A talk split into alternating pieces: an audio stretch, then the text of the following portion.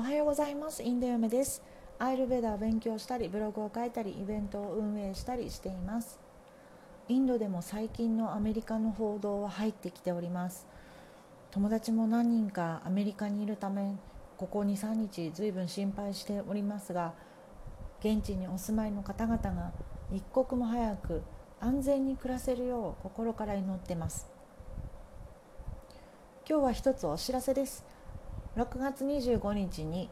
木曜日ですが毎月1回行っている無料のアイルベダ勉強会を今月もやりたいと思います。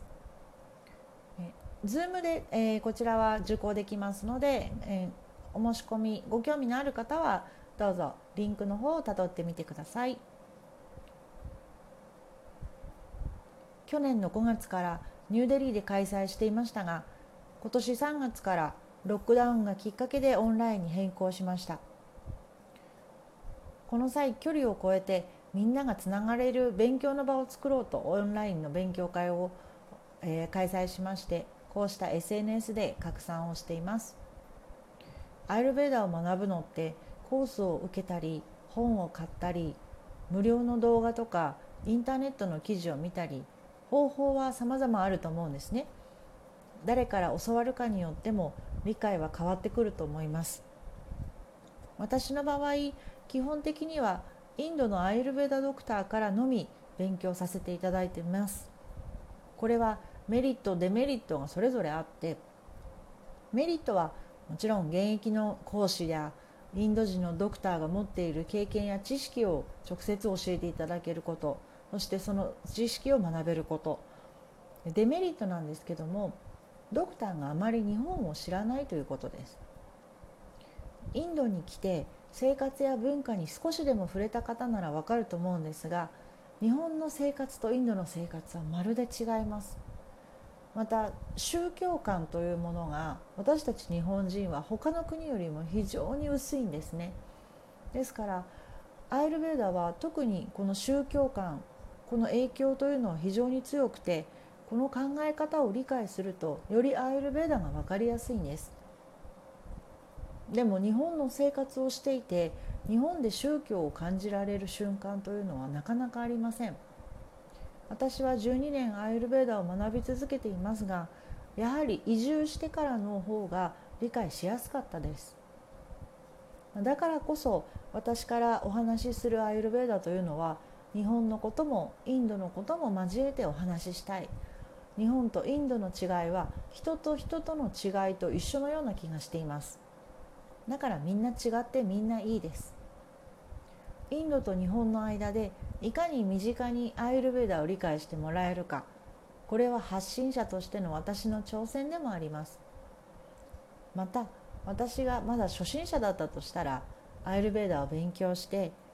一緒に学べる仲間だったりとか思い出せる場所が欲しいなと思ったのでこのサークルを作りました。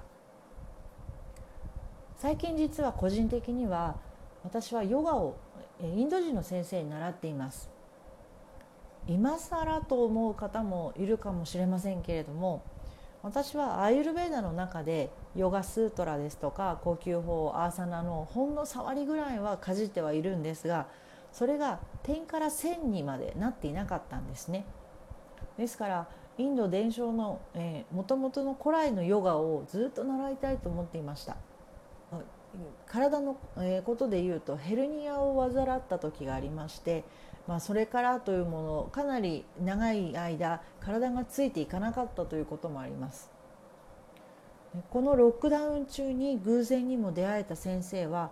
なんと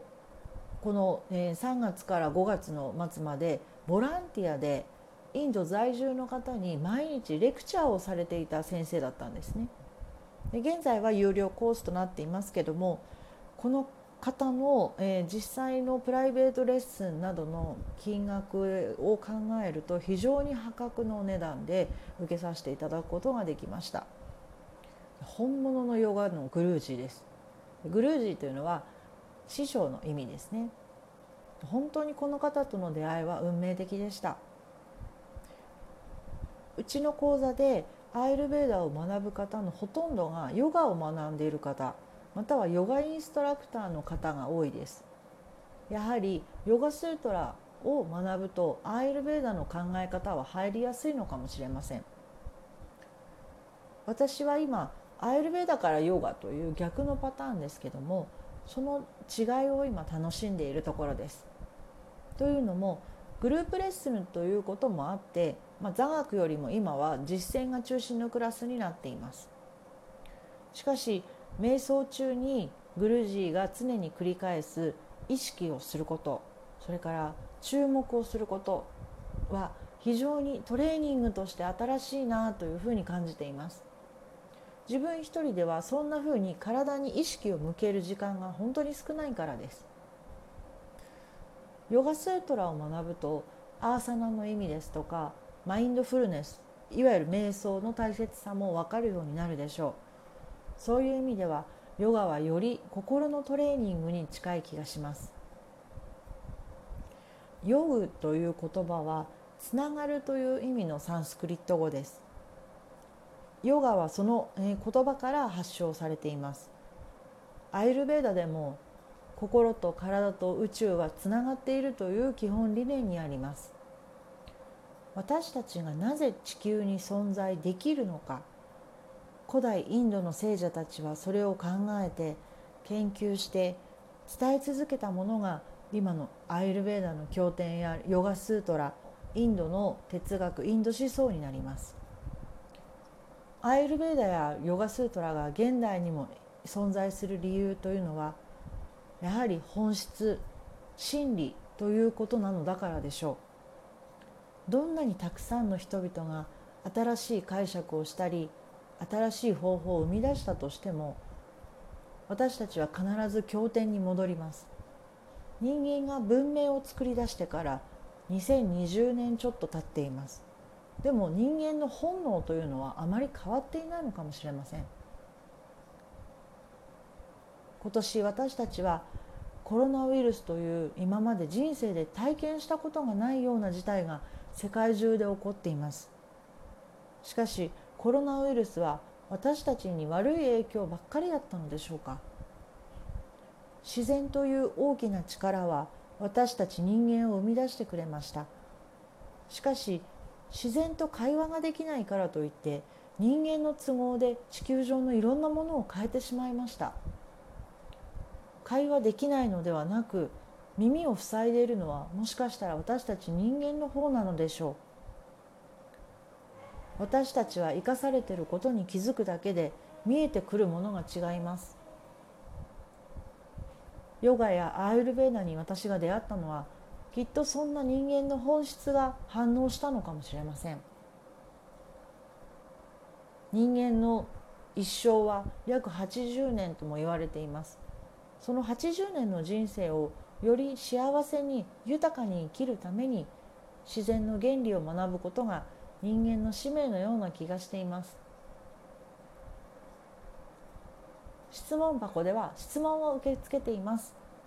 いつでもアイルベーダ的に考えてお答えしていきます。どうぞお気軽にご質問くださいね。それでは今日も素敵な一日になりますように。